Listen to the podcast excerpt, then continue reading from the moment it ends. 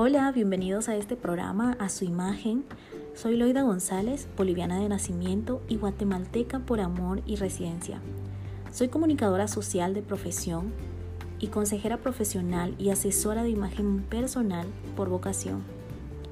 Siempre digo que como seres humanos somos seres integrales, físicos, emocionales y espirituales.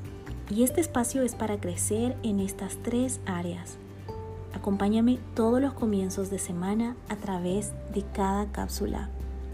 Este día quiero hablarte del azúcar. El azúcar tiene un efecto placentero en el cerebro semejante al que producen las drogas. Por eso deseamos más y más.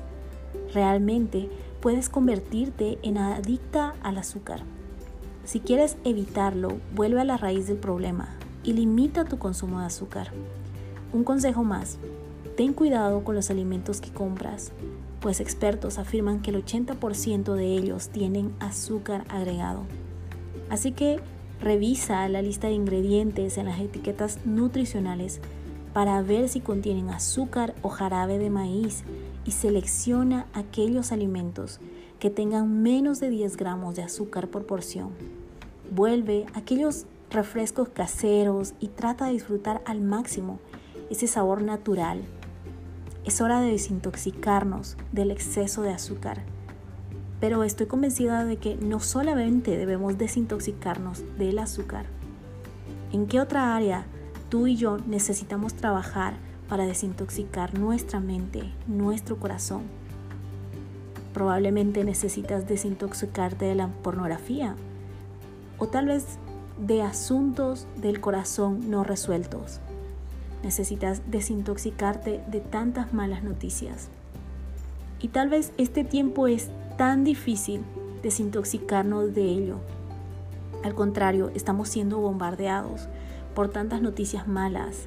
Pero no solamente eso, sino que a través de las redes estamos siendo bombardeados con vidas aparentemente perfectas. Pero nada de eso es real. Lo real viene de Dios, lo que Él te dice lo que Él quiere que tú sepas. Efesios 5, 15, 16 dice, Así que tengan cuidado de su manera de vivir.